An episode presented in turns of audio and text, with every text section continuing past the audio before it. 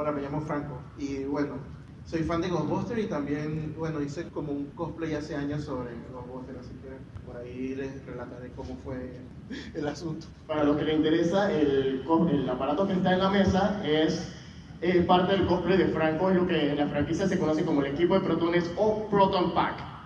Hola, eh, soy Maru Mendoza, soy fanática de todo lo que es cultura pop, soy periodista de profesión, la música es una parte importante de mi vida y ya les voy a contar cómo Ghostbusters llega a mi vida y, y Slimer me impresiona.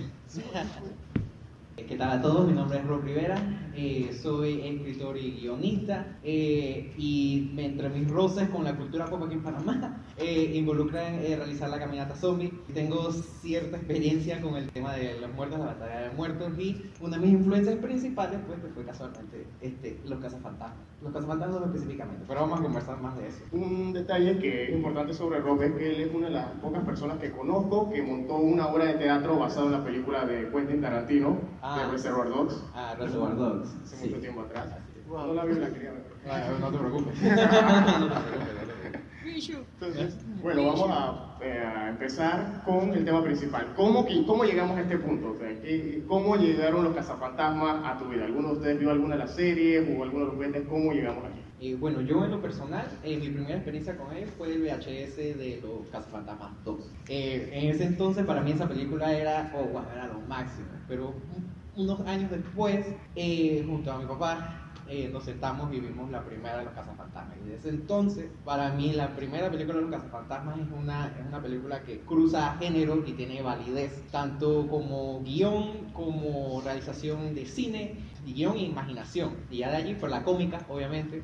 Súper fan de la cómica, con todos los muñequitos, o sea, era brutal. Para mí, Egon es el que es. Sí. Tim Spengler. Egon Spengler. Pero bueno, esa es mi experiencia. Desde allí siempre he seguido, siempre he seguido eh, eh, la marca y los sucesos pues de, de los cazafantasmas, de eh, Ivan Reitman y Jason Reitman y los esfuerzos pues por ellos para poder lograr a, a cabo lo que sería la mítica tercera película y todo eso. Pero bueno, soy muy fan de eso. Eh, a mí me toca ver eh, Ghostbusters en el cine como una preadolescente. Entonces, ya, tú sabes, como casi preadolescente, que eh, ya te aburren ciertas cosas de, de cuando eres niña, eh, quieres eh, leer algo que te dé miedo.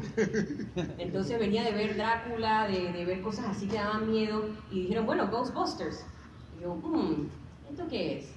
Pero eh, yo le echo la culpa a MTV porque fue el momento en que nace MTV y comienza a promover con su música, eh, con los videos musicales, los temas de película. Entonces tenías la música de, de Footloose, tenías la música de eh, em, Top Gun y de repente sale la canción de Ghostbusters. Entonces yo convencí a Who you gonna call? Who You Gonna Call. Entonces eh, el señor Ray Parker Jr., que era un mega artista de la música R&B, pero yo no sabía eso, simplemente cantaba la canción donde salía el fantasma bailando y siempre me llamó la atención el logo. El logo es muy poderoso.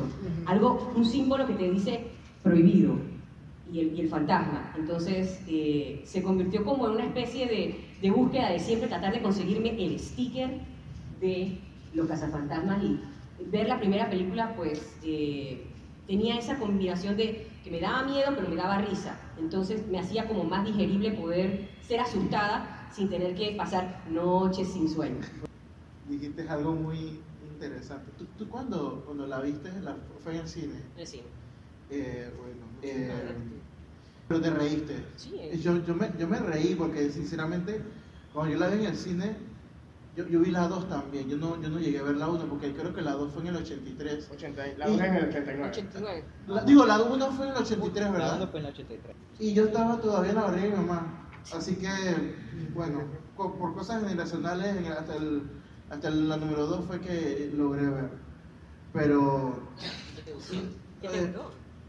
lo, lo que, lo que me gusta de, de Ghostbusters es que ellos, eh, ellos eh, eh, lo- los personajes están tratando de, de hacer un negocio y que les funcione. Muchos de nosotros somos así. Emprendedores. Son emprendedores. Emprendedores. Entonces está la gente por ahí diciendo, o sea, todo el argumento está bien, me gustó, era como nerd, o sea, como el ataque a los nerds, Ajá. que ellos primero son los que están relegados y nadie les cree y luego son los que más, esas eran las películas de los 80, entonces eso te hacía a ti, por lo menos, sentir que tú tenías un lugar en esta vida si tú, lo, si tú trabajabas por ello. Ese Ghostbuster es más o menos así. Comenzó a abrir la, eh, el tema este de lo paranormal, pero de una manera bastante jocosa. Y bueno, de verdad que Ghostbusters, chuzo, no sé, de verdad que... ¿Qué otra cosa parecía Ghostbuster en esa época? Bueno, eso lo vamos a ver ahorita. Ah, bueno, sí. Pero, pero digo, o sea, en verdad, ¿qué te puedo decir? Me gustó mucho Ghostbuster. Yo tenía, yo sé que yo tenía una lonchera de Ghostbuster y tenía stickers, pero después de eso no vi más nada. En los 90 no, no, no vi más nada. Había unos juguetes, Después de la cómica. ajá, había unos juguetes, pero de la cómica del, del, del 96, Por ahí. que fue como un reboot que... No, no un reboot, disculpa, fue un, una continuación, pero... Esa fue en la que, en la que La los Extreme. viejos estaban, ajá, las extreme, en la que estaban tratando Sí. de entrenar a un, a un nuevo grupo. Eso lo vamos a ver ahorita más adelante. Todavía no. Pero, pero bueno, para terminar, bueno, Spoiler. Spoiler, Sí, no Ah, es sí. no spoiler. para terminar, bueno, Este soy es el panel que tiene spoilers. Bueno, soy fan y, un- y una vez en el, en el 2012 se me ocurrió hacer el cosplay de, de Ghostbuster. Tenía cinco días para el concurso de cosplay. Yo agarré un phone y yo dije, chuzo, a lo maldita sea. Yo dije, ¡ah! Hice esa cosa y bueno, gané. Y bueno. O sea, pero te Yeah. quedó cool, man. Así que bueno, Bueno, mi experiencia personal, pues también quisiera compartirla. Casualmente, yo tengo este caso raro que yo nací un año antes del estreno de la película. Yo nací en el 83, la película salió en el 84. En algún momento de mi vida hubo un. Si voy a tirar la cédula aquí, ya la tiré. Un Betamax en la casa. Y por alguna razón, o sea, mi papá se la pasaba alquilando películas. Y por alguna razón siempre regresaban las mismas cinco películas a la casa. Cada cierto tiempo siempre regresaban Los Cazafantasmas, Mary Poppins, Indiana Jones y la Última Cruzada, Volver al Futuro 2 y la Academia de Policía 5 por alguna razón. Esos son clásicos, estamos hablando de clásicos. No, yo, yo, yo tripeo que mi papá estaba en el videoclub y no encuentro la última Chuck Norris. La Academia de Policía 5, pues. Les gustó los pelados, vamos a verla de nuevo. Ponle play, ponle play. Y, y casualmente después por ahí mismo se, se estrenó la serie animada en televisión nacional que tenía toda su línea de juguetes. Eh, yo me vi toda la serie animada completa. Creo que es la única serie animada que yo me conozco los episodios en su respectivo orden. No he tenido esa suerte con ninguna otra serie. El- y tenía parte de los juguetes, en especial esos juguetes que los vamos a ver después también. Eh, y de esta anécdota que yo quería el carro, los cazafantasmas, porque lo veía en la, en, la, en la televisión, en la cómica, y por alguna razón mi mamá me compró el avión de los cazafantasmas que nunca salió en la cómica. Pero bueno, vamos ya a empezar así con el, el panel. Ah, bueno, también que la película, la, como la alquilaron en mi casa varias veces, siempre la terminaba viendo y cuando existía el canal 8 siempre la daban, Claro, siempre la exacto, apañaba esa era una de las que estaba en Y la película me- se me grabó en la cabeza. Cuando hablamos del canal 8 nos referimos a eh, el Southern Command, Command Network. Así Era el canal Sí, que que tenían los, eh, los militares norteamericanos en Panamá cuando estaban en las bases eh, que estaban en nuestro territorio. Entonces, mucha programación de lo que películas, series de televisión, juegos de béisbol, juegos de la NBA, que los pasaban por Canal 8. Entonces, cuando escuchen Canal 8, no se asusten, Ajá. estamos hablando de E ESPN. Exacto, de ahora en adelante acaso. cualquier referencia al canal 8 que nosotros hagamos se refiere al canal. Al canal 8, al canal No es 8. Universal Channel o sea el, el canal de los gringos, como Sí. decían. Ahí, don- ahí en algo ponían, ahí ponían todas las cómicas, ahí ponían este, todas las series. Yo me acuerdo que era un ritual así de todas las noches de ver este, las diferentes entrevistas de Jay Leno, David Letterman, y después al final ver eh, Viaje a las Estrellas, y después ponían de cosas. Y después venían los videos musicales y el sábado te levantabas temprano para ver las cómicas. Y, Ajá, las eh, cómicas eso. de sábado por la mañana. Exactamente, exactamente. Eso era. Vamos ya con la primera, el primer slide. Esto lo vamos, vamos a ver un breve timeline. Eh, así que estos slides los vamos a pasar bien rapidito. Como veo, la película inició, todo in- inicia en 1984, cuando dos comediantes de Saturday Night Live, bueno, uno era de SCTV de Canadá, este es Harold Ramis, pero ellos tienen la idea de hacer esta película, una película basada en las películas de comedia de terror de Abbott y Costello, la que era más chistosa que horrorífica, pero casualmente Dan Aykroyd, él, la familia de él son investigadores paranormales. Y esto le trajo una, una fascinación con esto y él quería hacer una combinación de cosas. Eh, para resumirles el cuento, tuvieron varios sucesos de producción, cambios de actores y de guion, y la película salió como quedó, pero aunque no lo crean, pudo haber sido peor. Pudo haber sido la 2. Peor. Entonces, la película inesperadamente es un éxito y nos da un par de años después la serie animada de Real Ghostbusters, que es donde muchos caímos ahí. Vale, pasa el micrófono. Bueno, también hay que tomar en cuenta eh, dentro de ese timeline eh, el detalle de quiénes estaban participando en la película. Saturday Night Live era eh, el programa por excelencia de Estados Unidos donde iban los mejores comediantes tanto de Canadá como de Estados Unidos. Era la cuna de la comedia eh, en directo en la televisión de Estados Unidos y tenías a un Dan Aykroyd que ya había hecho en 1980 Blues Brothers con eh, el señor John John Belushi. Entonces venía de ser un ícono, de, era el rockstar de la televisión y de la comedia y de repente dicen, ah, va a ser una película. Pero él ya había hecho una película en 1983 con el señor Eddie Murphy, una comedia que tuvo mm, críticas ahí divididas, pero la gente siguió con Dan Aykroyd porque era el niño mimado y cae en el 1984 con Ghostbusters. Pero eh, para mí el dato que lo hace aún más relevante a Ghostbusters tiene que ver con Sigourney Weaver. Sigourney Weaver venía de hacer Alien en 1979. 79. 79. O sea, ella es el macro personaje femenino de una película sci-fi en los, a finales de los 70.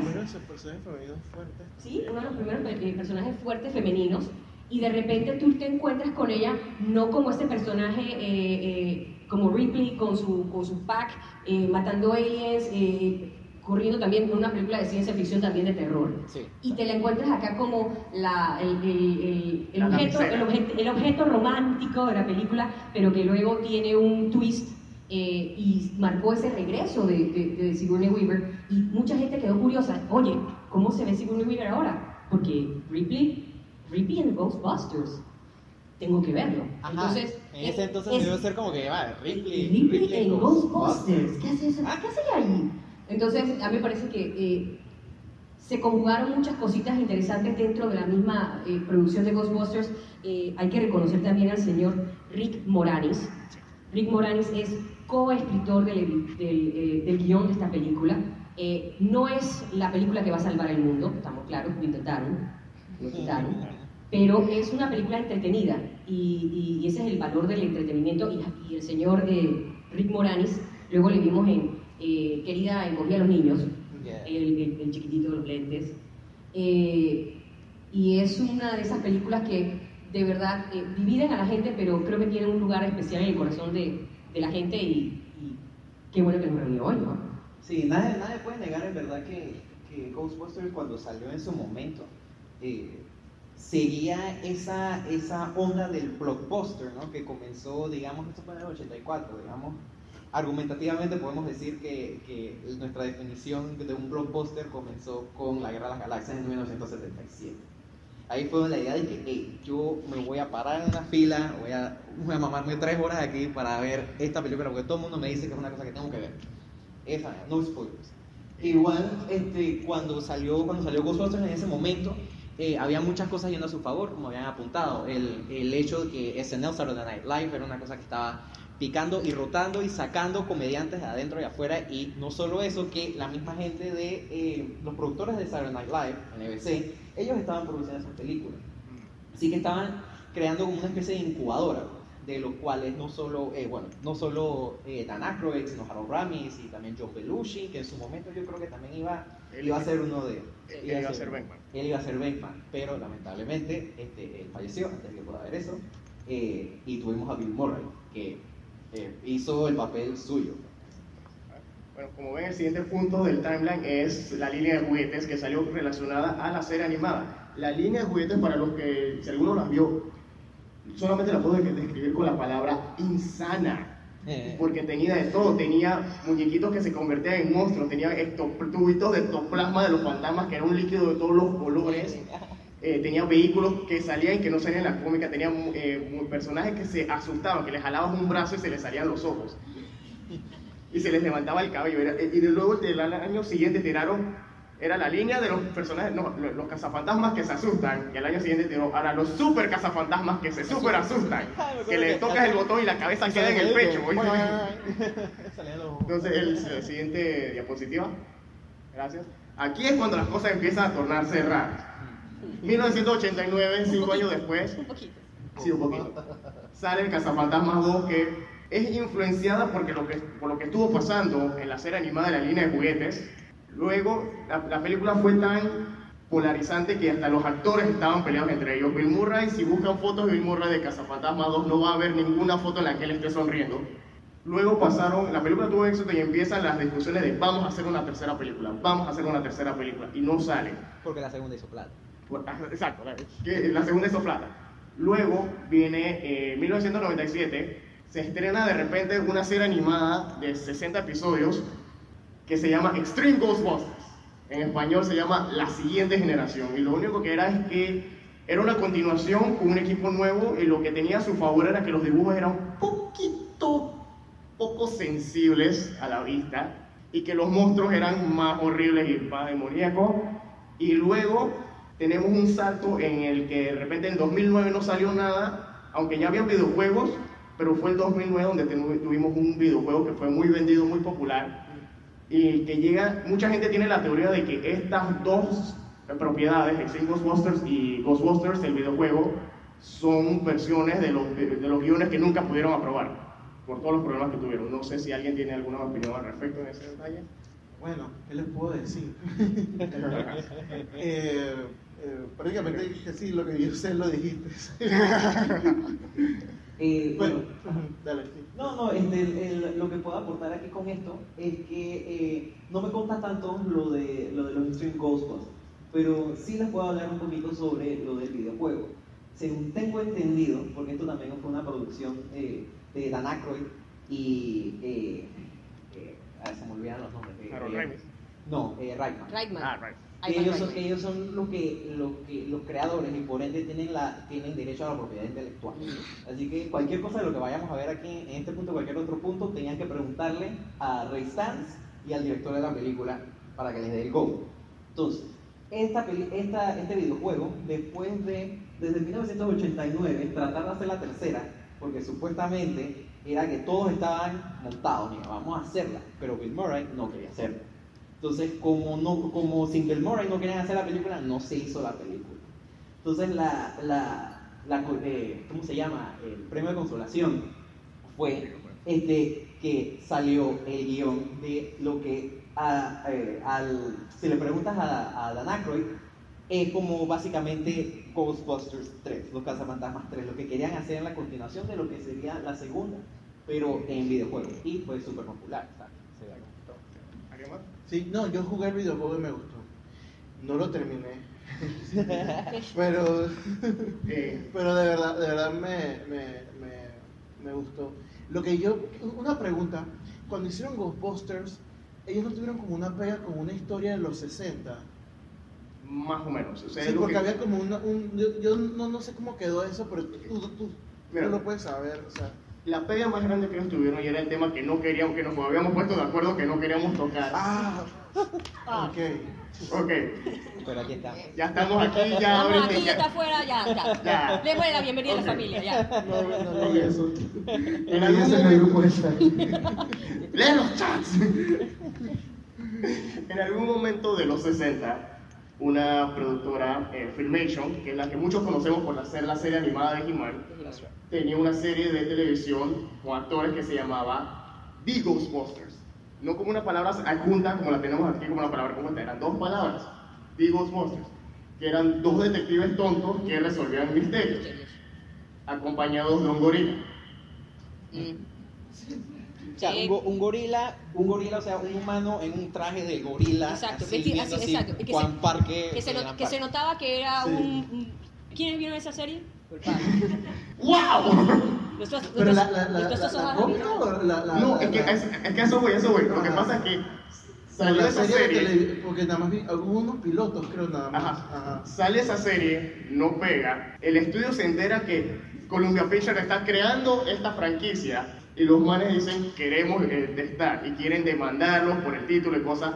El, el proceso legal falla a favor de Columbia Pictures, lo que ahora es Sony Pictures, y en el proceso los tipos dicen que, pero nosotros teníamos el nombre primero, nosotros vamos a hacer la serie animada. Pero en lugar de hacer la serie animada de la película, lo que hicieron fue la serie animada del gorila, que tenía una canción bien pegajosa. No sé si alguien se acuerda de esa canción. Era como si los Ramones hubieran escrito esa vaina.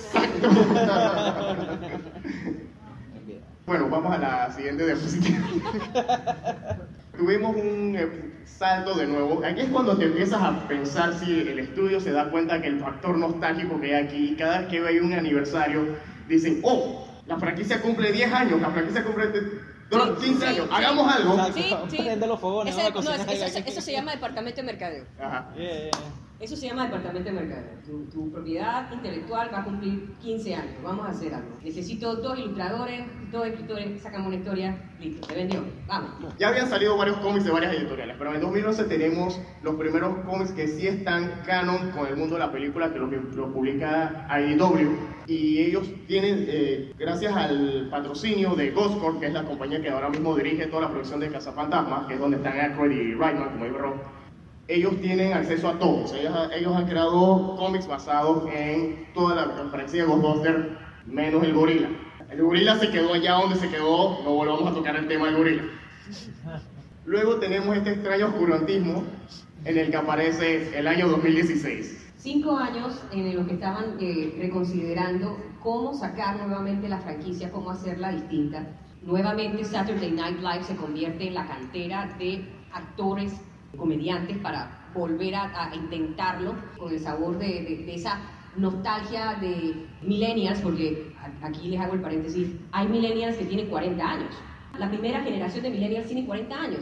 Entonces cuando me dicen, ay, millennials, sí, pero tienen 40 años, van a, van a comprar. Hay, hay, hay, hay, hay flux, hay plática.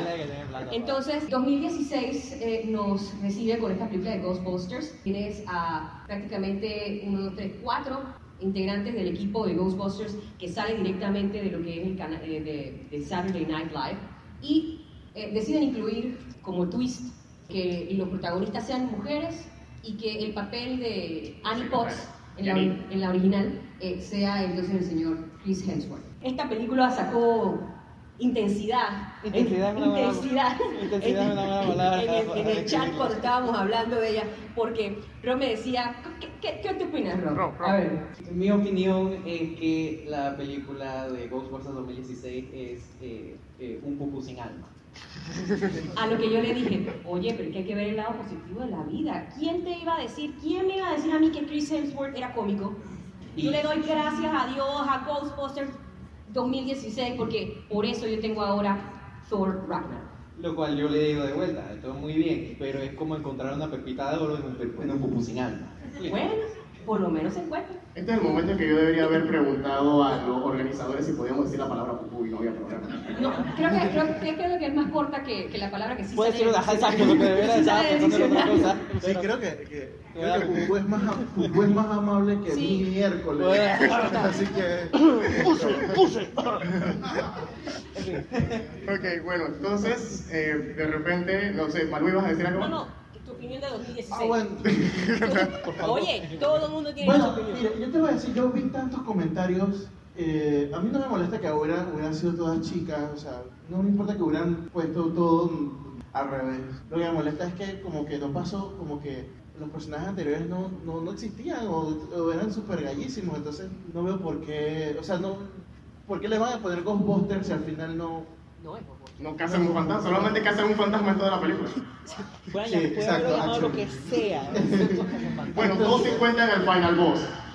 No, y, y, y, y, Spoiler. y- y la cosa que, que los fans, fans, fans, en mi casa había un, un fan de, de, de- Ghostbusters y me dice, cambiaron el modelo del Ecto One. ¿Solo Sacrile- Sacrilegio, desde ahí ya se, puso ¿Solo negativo, eso? negación con la película, no, no, no. No me molestó, la vi en 3D para, tú sabes, oye, vamos a ver. Pero si me dices a mí, la voy a volver a ver, la vi ayer para prepararme para el panel de hoy y no la voy a ver más. y le doy las gracias por participar. Yo tengo unas primitas que les gustó. Es que ese es el punto al que voy. La... Entonces, eso, no, es que entonces digo que de repente yo no era el target para esa película. Exacto. ¿Me entiendes? Entonces, quizás mis primitas de nueve años sí. Entonces, o sea, hay algo, pero igual los que tenemos la plata para ir y gastar somos nosotros, así que...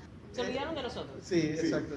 Aquí es donde viene el punto. Entonces, de repente, sorpresivamente, en medio del odio que todavía existe, el odio nuclear que todavía existe ante 2016, o Answer the Call, como le dice mucha gente, de repente, entre enero y febrero, surge una noticia inesperada, como si de repente Sony Pictures dijera, la serie animada pegó, los juguetes pegaron, el videojuego pegó, y los únicos que se tripearon esta película sin objeción, la del 2016, son los niños. Y si hacemos una casa fantasma donde el team sean niños, y eso es lo que hemos visto, que de repente sale este anuncio, Cazafantasmas 2020, que está siendo dirigida por el hijo del director original. Las fotos que han salido de producción, algunas son buenas, otras son, la gente está en ascuas porque no sabe qué está pasando, porque muchos dicen que ah, va a ser un niño, va a ser un film de niños, pero de repente está Paul Roth, de que lo vimos como Ant-Man, que eh, apenas salió Paul Roth, la gente está, ok, ahora sí, ahora sí estoy confiando. Sí, pero Hay eh, cocoa, hay cocoa. Lo, lo último es que Paul Roth va a ser de un profesor. Ajá. Cocoa. Digo, o sea, Cocoa. co- cocoa. Cocoa. No sé si Porque algo. Paul Rudd a mí me parece que es un excelente actor, me gustó lo que hizo con Ant-Man, eh, es un tipo muy, muy, muy accesible como, como actor. Sí lo veo como un cazafantasmas, si no lo ponen como cazafantasmas es un desperdicio. Sea, ¿me entiendes? Y para mí es un desperdicio porque ese tipo tiene mucho rango y, puede darte eh, un lado dramático, serio, pero, eh, pero el tipo tiene su manejo eh, eh, de comedia muy, muy, muy afinado. Y si no lo ponen como principal, para mí es una pérdida. Claro, es, eh, por poner una ficha a favor, siempre. Y un inmortal más prácticamente. Debe tener como 120 años. Ah. En fin, este, este, eh, sí, ahorita mismo con, con la película del 2020 lo- son puras cocoas ahora mismo. O sea, no se sabe mucho. Sí se sabe que, a diferencia de la película del 2006, que si bien tuvo que ser producida por Ivan Reitman y Dan Aykroyd, porque tuvieron que dar el go, ellos no tuvieron nada que ver con eso. Eso fue una producción del director y guionista Paul Feig y su esposa, Melissa McCarthy. Sí, Ah, sí, sí, sépalo, sépalo, sí. sépalo. ¿Sí? Este, eh, así que este, y bueno, para que vean la referencia y para que tal vez tengan un, ma- un mayor contexto, cuando se sienten un buen día y tengan un par de horas sin nada que hacer para sentarse a ver esa película, eh, la, la, la referencia que, que le quiero dar es que el dúo, el dúo de, produ- de productor y actriz de eh, Melissa McCarthy y Paul Feig, ellos hicieron, por ejemplo, Paul Feig, él hizo esta película que se llama Bridesmaids, él hizo una película que se llama I Spy con Melissa McCarthy. Si han visto las últimas tres películas que ella ha hecho, Paul Feig está metido ya sea como director, como productor, ellos están casados, o sea, desde aquí al, al- a la película 2020 ya nadie, nadie está, está metida allí. Y los rumores, como apunta Jorge, es eso, o sea, rescatan más o menos lo que las cómicas intentaron hacer, lo de este, que eh, los miembros originales le pasen, le pasen como que su conocimiento a la guarda a, a un nuevo grupo de, en este caso, son niños, Lo que jóvenes. nos están jóvenes. haciendo que, lo que nos están haciendo Jóvenes. creer. Exacto. Yo me lo tripeo como una, una combinación entre Ghostbusters y Stranger Things allí frito ahí. Pero es interesante. Vamos a la siguiente, siguiente slide, por favor. Este es un punto que quería tocar, que de hecho Malú un día que me la encontré me dijo al respecto, y es esto. La, la pregunta que les voy a hacer, eh, Ghostbusters tiene esta extraña combinación de que empieza como comedia, tiene sustos, pero luego entre más se va avanzando la historia y descubres que lo que está pasando con la ciudad y el mundo, con el, llegada de los fantasmas es algo más serio, de, re- de repente hay perros del terror que absorben a la gente, hay posesiones, o sea, la película está, está subiendo, está escalando. Y a pesar de que ya había comedias que combinaban elementos de terror, empezaron a salir de eh, más películas que combinaban terror con comedia. De hecho, Gremlins se estrenó la misma semana que Cazafantasmas. Y empieza este boom que empiezan a salir películas como la saga de Evil Dead, Bright Night, Beetlejuice, que muchas son combino comedia, combino terror, algunas de repente combino más ciencia ficción. Y en el proceso también pasa, volvemos al punto de 2020, que muchas de estas ta- están siendo, empiezan como películas que no son para toda la familia, pero se han convertido en tan parte íntegra de la cultura popular que se vuelven parte de películas familiares. Beetlejuice no es una, no es una comedia para toda la familia, pero de pronto todos aquí, yo sé que todos aquí vimos la serie animada de Beetlejuice. Exacto. O la película. sí. Hay gente que piensa que Beetlejuice salió primero que la serie, la serie animada salió primero que la película. No sé si alguien quiera decir algo al respecto o qué tienen que decir sobre esta extraña combinación de películas que han salido, que tenemos hasta Pee Wee Herman ahí en la Sí, hay Yo, que yo- yo- lo que que- tengo que decir, por ejemplo, de, de, de, de Ghostbusters, es que es como un género como de ciencia loca, es como ciencia ficción con horror. Entonces, eh, Beetlejuice es más, no tiene tanta ciencia ficción. O sea, Yo lo que digo es que, por ejemplo, ups, se me quedó el celular. Yo lo que digo es que, por ejemplo, el género de, de Ghostbusters, eh, que es humor, como, no, no, no estaba muy probado, porque tú venías de los 70 que estaba Taxi Driver, estaba Star Halloween. Wars, pero no había, no había una cosa combinada. Estaba, y llegó Alien, que era ciencia ficción, un horror, pero no había algo que combinara las dos cosas. Entonces, es como dice Jorge Asensio, que después de ahí comenzaron a salir todas estas películas. Que- Gremlin, mira que no tuvo el mismo éxito y no, no, no, no, ¿cómo se llama? No se canibalizaron entre ellos. Ah, exactamente, no sé qué generalizar, exacto. Eso es lo que pienso.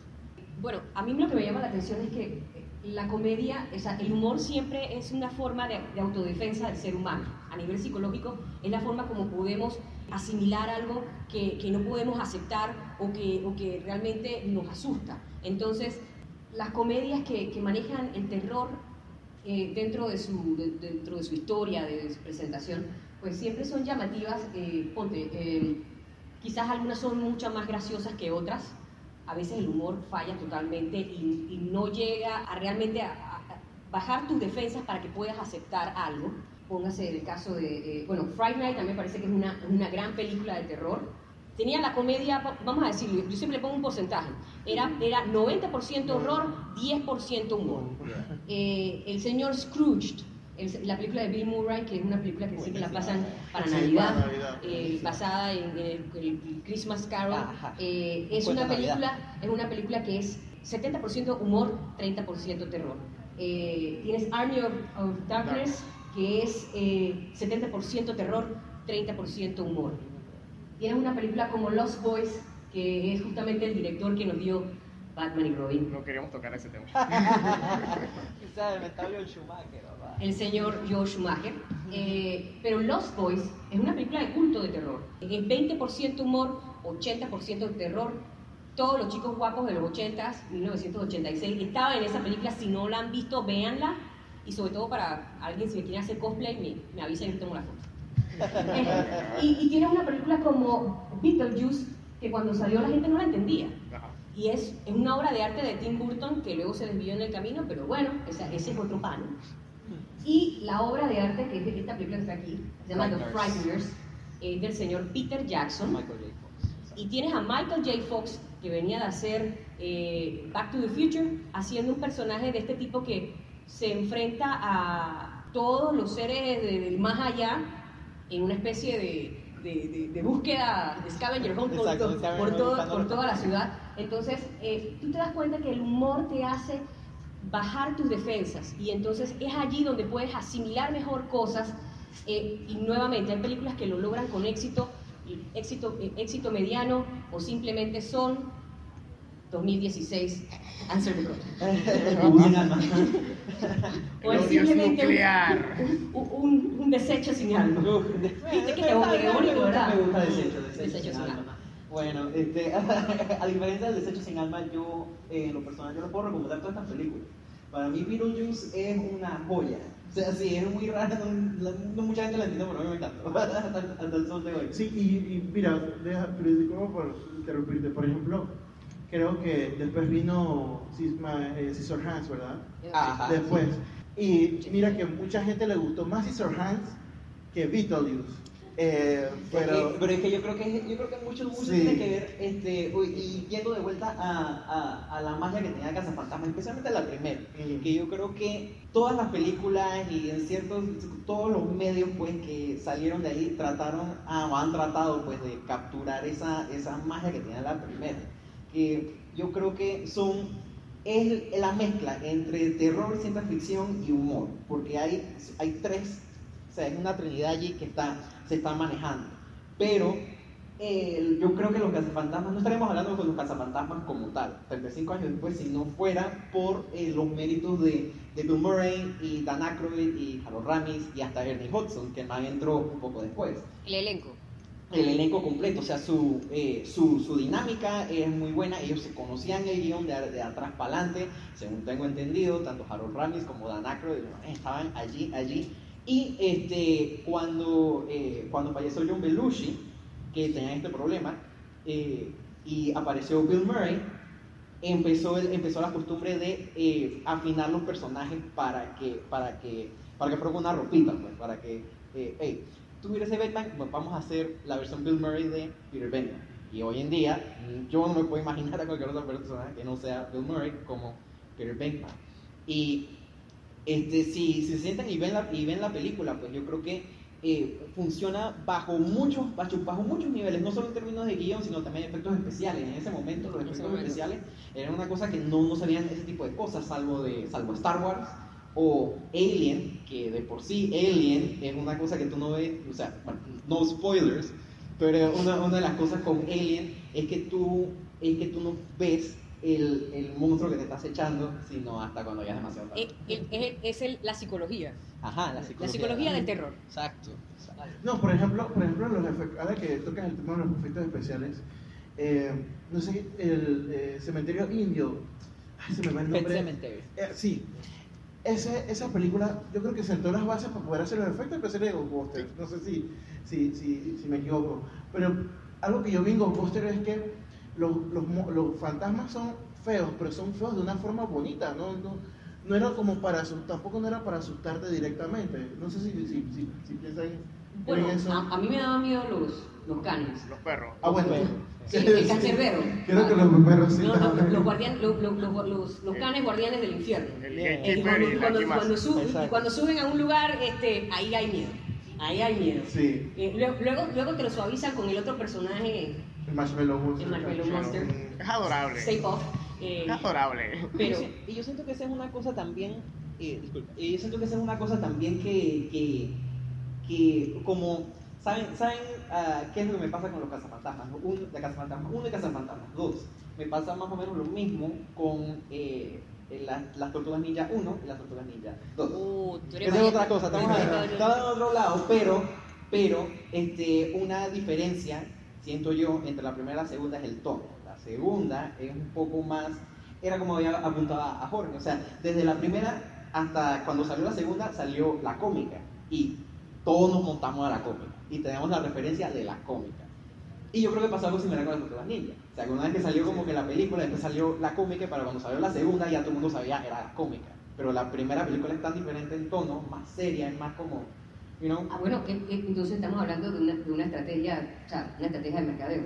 Eh, la primera película, la serie animada, y entonces el- la creación de este mundo que luego no ves reciprocado en la segunda entrega oficial. Algo que, bueno, vamos a hablar de Marvel, eh, han estado cuidando muchísimo, ¿no? Eh, la siguiente slide, por favor. Gracias. Ok, bueno, este es uno de los puntos que, una de las razones del, del panel. Durante los 35 años, en medio de los 35 años, empezó este movimiento, unos personajes que les llaman los Ghostheads, que son los súper, súper, súper fanáticos que, no voy a decir que, sea, que Franco sea uno, que yo sea uno, pero son estas personas que tienen todos los juguetes, todos los equipment, han modificado sus carros para que se vean como Electo 1, tienen sus propios badges. Eh, todo empieza con este señor que está aquí, con el malvavisco, él se llama Peter Mousen, él fue la primera persona, la película todavía no se estrenaba, pero él vio el póster, cuenta la leyenda, que él vio el póster que vimos hace un rato donde salen todos disparando hacia arriba. Y él dijo, esto se ve como bueno, voy a hacerme un traje. Y él fue vestido, o sea, no había cosplay, no había nada, él fue vestido en la premiere y Dan Aykroyd dijo, vamos a usar este man para promover la película. Y, él fue, y por eso mucha gente dice que él fue el primer Ghosthead, lo que nos lleva a esta foto de acá. Diferentes fans que se han estado disfrazando, vistiendo de Ghostbusters. Eh, la siguiente diapositiva, por favor. Gracias. Hemos ven el carro modificado para que se parezca al Ecto 1. Eh, hay personas como Greg Miller, que tiene su propio traje, Greg Miller antes de IGN, y bueno, cuando estaba en IGN y ahora en Phonic. El videojuego de Spider-Man aprovecha que la estación, el cuartel de los cazafantasmas es una locación real y lo incluye en su mapa. Y esa es otra cosa, la gente va y recorre Nueva York para buscar la estación de los cazafantasmas porque a diferencia de muchas películas el edificio existe. No es como tú, es que tú quieres ver Hill Valley en Volver a la Futura y resulta que es un estudio Universal y en el estudio tour de Universal te dice, bueno, hace unos meses tumbamos en la Torre del Reloj porque queríamos filmar otra película. Y la gente se enojó con nosotros y la tuvimos que reconstruir otra vez. en medio de todo este movimiento de los Godheads, aparecen los fan films en medio de lo que es la generación de YouTube y el Internet. No solo la gente se está vistiendo, hacen fan films como estos, los dos principales que yo he visto, no sé si había más, que Freddy vs. Ghostbusters, que los cazafantasmas de la ciudad de Denver se enfrentan a Freddy Krueger y su secuela Return of the Ghostbusters. Y hace unos años atrás salió, para los que han jugado Five Nights at Freddy's, un corto donde otros, otros cazafantasmas, porque según estos cortos la franquicia se expandió y todavía existe, perdón, estoy botando el micrófono. La franquicia se expandió y entonces se enfrentan a Freddy de Freddy Fazbear Pizza. ¿Cuál otra, la otra diapositiva? A ver. Y aquí viene este otro punto, pero bueno, ¿qué resulta? Eh, y Sony Pictures se han dado cuenta del movimiento de los fans y les dan certificaciones oficiales a los fans alrededor del mundo como esta, en la que indica que como eres un cazador de fantasmas de tu franquicia, de tu ciudad, de tu país, tú estás dando un servicio comunitario y esto es lo que te va a ayudar a tener la certificación oficial. Y muchos de estos grupos hacen labores sociales que van a los hospitales y van a, la, marchas. De hecho, creo que está en la siguiente diapositiva, como este caso que pasó hace unos meses. Lord, London Green es un niño que sobrevivió cuatro cirugías de corazón pero él, él, le gustaba ver cazafantasmas con el papá y se le decoró toda la ciudad para que él recorriera recolectando slime, cazando fantasmas. De hecho, vistieron a un señor para que fuera el hombre de malvavisco y él peleara contra él. No sé qué opinión tienen ante esta, estos eventos. Me parece brutal. está brutal, está brutal. Está súper cool, está súper cool que hayan agarrado el, la, la, marca, pues, y hayan hecho, o sea, como, ¿cómo, diría, cómo diríamos esto? Como eh, ¿Expandió la franquicia? Sí, como expandir, expandir la franquicia, pero más allá de eso, o sea, hacer ese tipo de cosas como eh, este, deseos así, like, eh, pues el puro tiempo como de compra, esto ya como una eh, realidad alterna. Y, y súper genial que, que, que, este niño le encanta los, los cazafantasmas de esa manera. Es súper bueno que hay gente que, que rescata el valor de la película, que más hace más después de 30 años igual. Y lo que pasa es que yo digo que, que, es un poquito lo que tiene que ver la, la importancia de las cosas que, que, consumimos, que hacemos, que somos y que devolvemos. Entonces creo que es un poquito eh, el fanático que, que, ha recibido o que ha vivido la experiencia de su película favorita, su personaje favorito, su actor favorito, su canción favorita, poder eh, eh, sacar, compartirla desde, desde, un punto de vista más social y, y, que genuinamente tiene un valor. Hacer el bien por alguien más, eso, eso tiene valor y, qué bueno que puedan eh, hacerlo. Y no solamente lo están haciendo en Inglaterra, lo están haciendo en diferentes partes del mundo. Eh, y sobre todo es, es, una expresión de alegría también. La alegría del ser humano en compartir algo que es importante para él. Bueno, eh, sí, yo opino que en verdad era, era claro porque vamos a, vamos a ver un poquito de la, a lo que es la, la, la, ficción. O sea, ellos son Ghostbusters y ellos crearon los Proton Pack, los bosones para hacer. Entonces, es una, como yo te diciendo, es una tecnología. Puede haber otros Ghostbusters en California, exactamente. Así que, en verdad, esto, recuerden que eso son, eso está basado como en, control de pestes, pues. Pero acá estamos controlando eh, guys y cosas así. Así que, eh, qué bien que eso se puede, ¿cómo se llama? Replicar y se puede hacer una versión de tu país, pues, ¿me entiendes? Imagínate nosotros peleando contra los tuliviejas o cosas así, o sea. ¿Cuándo Panamá va a tener ese grupo de Ghostbusters? Su casa bruja. sí, exacto. Los, casabrujas.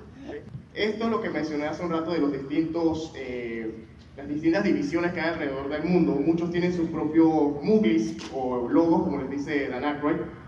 Como pueden ver, muchos ya tienen la certificación oficial porque los han visto haciendo su labor social.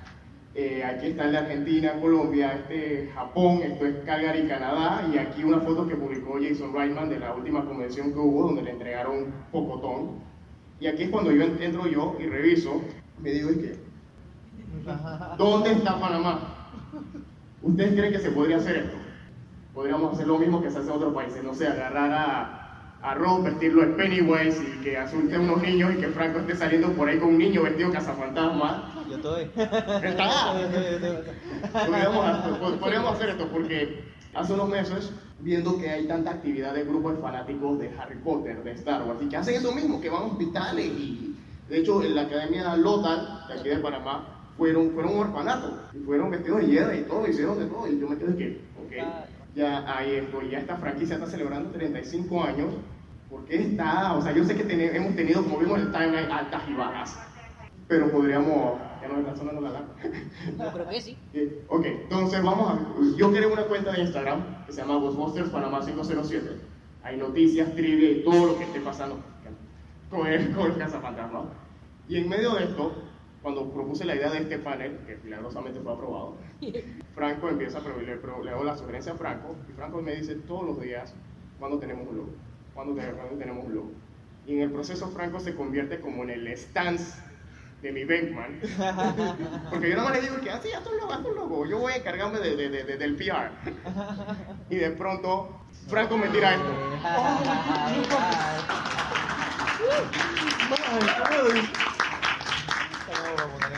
Claro, claro. Can we do this? Yes, we can. Yeah, we can. Sí. Igual que si pueden subirse a la cuenta, todavía no hay una reunión oficial ni nada, pero pueden haber, tomando en cuenta que estamos saliendo de una película que no les fue muy bien, pero que viene otra y que a los niños les gustó las películas y que puede que la nueva los apele más, porque últimamente en los últimos años, aunque tengamos nuestras opiniones desde 2016, he visto más cumpleaños tematizados de Cazafantasmas. Sí. He visto dos. Bueno, es que abrió la puerta a tenernos a nosotras las mujeres como protagonistas. Entonces, si tú te fijas en la original, eh, Sigourney Weaver era un objeto de lujuria, eh, objeto romántico dentro de la película. La damisela que había que. Eh, eh, ¿Me entiendes? Entonces, acá es, un, es el, el twist, pero las chicas, ¿me entiendes? Se, se sienten identificadas y dicen, ah, yo también puedo cazar fantasmas. Ah, sí, yo también voy. Siempre ha sido así, pero a veces se necesita verse representado en la pantalla grande. Entonces creo que es un poquito eso, sentirse identificados y representados. Y, y- y si podemos hacer algo un poquito más inclusivo, me parece excelente. Y, y mira que en el caso de la serie animada de Extreme Ghostbusters tenía un detalle en particular, que uno de los miembros era un personaje que estaba en silla de ruedas. ¿Sí? Right. ¿Cierto? Y ese era el favorito de todo el público que llegó a ver la serie. No, y, y- y la chica esta, la que era gótica. Era gótica, había un latino. estaba- y era, o, sea, o sea, de verdad que... Bueno, lo, lo que pasa, yo pienso que por lo menos en los 70 y 80 puedo decir que el rol, que el rol femenino era bastante maltratado. Por ejemplo, Indiana- yo digo, eh, este... ¿Cómo se llama el director? Es que se me va el nombre. Este Steven Spielberg, a ese personaje femenino bien foco. O sea, eran tipas que... Que en verdad, ¿para qué estás ahí? ¿Me entiendes? Ne- Necesitamos llenar la cuenta de Y mujeres. dicen, por ejemplo, voy a desviarme un poquito del tema, pero dicen que, que tomaron la decisión de que Leia matara a Jabba porque le habían dicho de que, ¿qué hace Leia? Oye, ella disparaba también. bueno, pero la gente, la gente Y quería nunca fallaba, nunca fallaba. nunca, nunca eso fallaba. Eso no. Atendiendo a este tema de, de la igualdad de género, antes que se me pase. En la película del 2020, de nuevo, todo esto son cocoas, son cosas que han salido esta semana y yo me empapé como para venir para acá para poder darles información.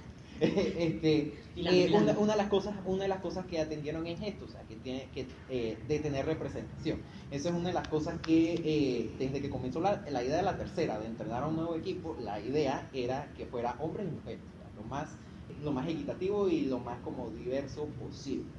Entonces, si se meten en internet, si- y ahora hay fotos de, en el set de la película Los Cazafantasmas 2020. Pueden ver las, fo- las fotos de quiénes van a ser los, los personajes en el equipo principal. Y van a poder ver que hay, hay mujeres y hay hombres. Y hay, también hay ciertas cuestiones ahí de spoilers que puede que tenga que ver con los personajes anteriores, pero no les voy a contar porque... ya- Sí, no, yo me imagino. yo pero es muy interesante. Esa, la representación sí va a estar en, en, el- en la película de 2020. Eso definitivamente. Como pueden ver, la siguiente diapositiva que puse es un tema que he estado tanteando para algún próximo panel, ya sea por parte de Comic Con, ojalá. Pero vamos a definir de una vez por todas quién es Team Gremlins y quién es Team Critters. ¿Cuál es la mejor de estos pequeños bichos peludos que comen y destruyen? Y que no debes alimentar después de la medianoche. Exacto. Los otros comen a cualquier hora del día y se nota. Y la razón por la que quiero, quisiera tocar este tema es porque los Gremlins vienen de regreso. Viene una serie animada de Gizmo. Hay una cuarta película de Critters que nadie sabe que existe y viene una serie de Critters. ¿Quién fue el, el- ¿Cuál es el más famoso de los actores que salió en Critters? Leonardo DiCaprio, ¿no?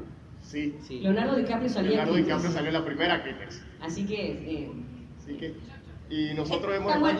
Eso son como películas para Halloween. Ajá, o sea, no- tengo, la- tengo Y- octubre listo y así seteado ya con Así esto. que no sé si ustedes se quieran sumar a ese panel o algún otro proyecto donde el tema de apertura sea este, o no sé. Ah, Bueno, Gremlins, por yo, yo digo, yo soy Team Gremlin. Team Gremlin. Eh, Critters no, Critters es más gory, eh, o sea, tiene más gore. ¿Alguien quiere más? Team Gremlins, pero bueno, los critters, los critters son los máximos también. Me acuerdo, yo me acuerdo, eh, yo creo que fue la tercera o la cuarta, ¿no? que hubo un momento en donde hubo una muerte en donde los critters eh, se juntaban y se juntaban pelotines, se juntaron una pelota enorme y, y, y, y agarra, arrastraron. Va, qué buena moda. muy buena. eh, bueno, esto, antes de ya cerrar, no sé si... ¿Para qué vas a decir algo? Critters. Rompe Ok, bueno, ese es, eh, bueno, esa era la última diapositiva, por ende el último punto del panel. Sí, Ok, escuchen nada más. ¡Aló! Sí, esta es la oficina de Cazafantasmas. ¿En qué podemos servirles? Necesito su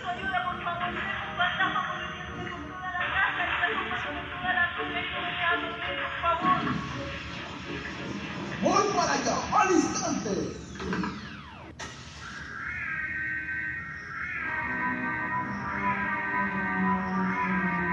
Bueno, ahí. Eso fue parte de mi acto cuando. Hice el baile con, con Walker, ¿no? Entonces. eh, ese ya es cuando agarro, agarro el carro y me voy para la casa de tu lado.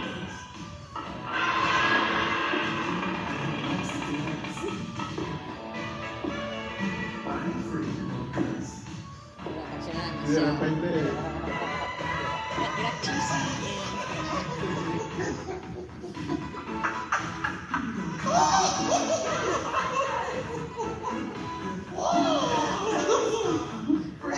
Ayer cuando tú entrabas y empezabas a disparar el fantasma. Sí. Todo eso lo hacía de que desde la pantalla, así que yo me ponía del lado, me ponía de un lado, me ponía del otro y. Sí, Yo vi tu presentación. porque- Ah, sí, tú estabas ahí. Estaba ahí.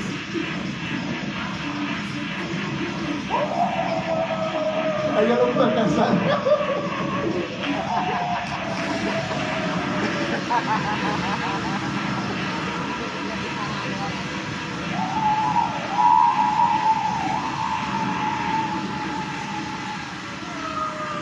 Yo show muy bien. Cuando ponen los créditos, porque cuando yo hacía cosplay, iba con ayuda de muchos amigos, así que le ponía, mira, Timo, me hizo la voz, ¿eh? O sea, de verdad que, mira, me prestaron hasta las botas, ¿eh? mira, o sea, de verdad que, La forma como debe hacerse un top. exacto. Bueno, creo que ahora sí ya terminamos. Así que, Gracias. les parece el panel. Gracias. Así que creo que antes de ir ya para cerrar con, no sé, que tiene algo que anunciar, no sé. Bueno, an- anunciar que gracias por acompañarnos. eh, sigan emocionados con las cosas que, que ven, que escuchan. eh, coméntenlo, compártanlo y espero verlos el próximo Comic Con. eh, si hablamos de Gremlins o de Critters o de un montón de cosas más que, Sí, que nos fascinan, porque el, el mundo de la cultura pop es muy amplio y, y hay espacio para todo el mundo. Sí, solamente es exhortarlos a que, a que sigan apoyando iniciativas como esta, que son muy importantes, eh, ya sea eh, marcas o propiedades que sean de otros países o también las nacionales. La idea es tener estos espacios para, para sentarnos y poder conversarlos y este, eh, sacar, sacarle fruto a todo esto. Eh, muchísimas gracias por venir aquí y, y escucharnos aquí para este, apreciando Cazafantasmas y lo que sí y lo que no. Así que de veras, muchísimas gracias este, por, por estar aquí y escucharnos. Franco. Sí, sí, de, verdad, por favor, cuando eh, sigan la cuenta de, de Cazafantasmas Ghostbusters 507. 507, por favor, necesitamos gente que apoye y de verdad que, por favor, sigan apreciando a Cazafantasmas. Sí, necesito más de uno que maneje la cuenta, por favor. ¿Cómo manager? ¿Reclutando? Está Sí, reclutando. Janine está reclutando, ahí está. Del niño. Bueno, muchas gracias, por venir. Eh, primero que todo, gracias a ustedes por venir, gracias a ustedes Gracias, por. de verdad, gracias más, a todos más que nada, por- gracias a ustedes por no haberme chipeado cuando les di la propuesta. No, gracias a ti, Jorge, por la invitación. Gracias a, a Comic Con por aprobar el panel. Exacto. Gracias. Y bueno, nos vemos pronto. Gracias. Gracias.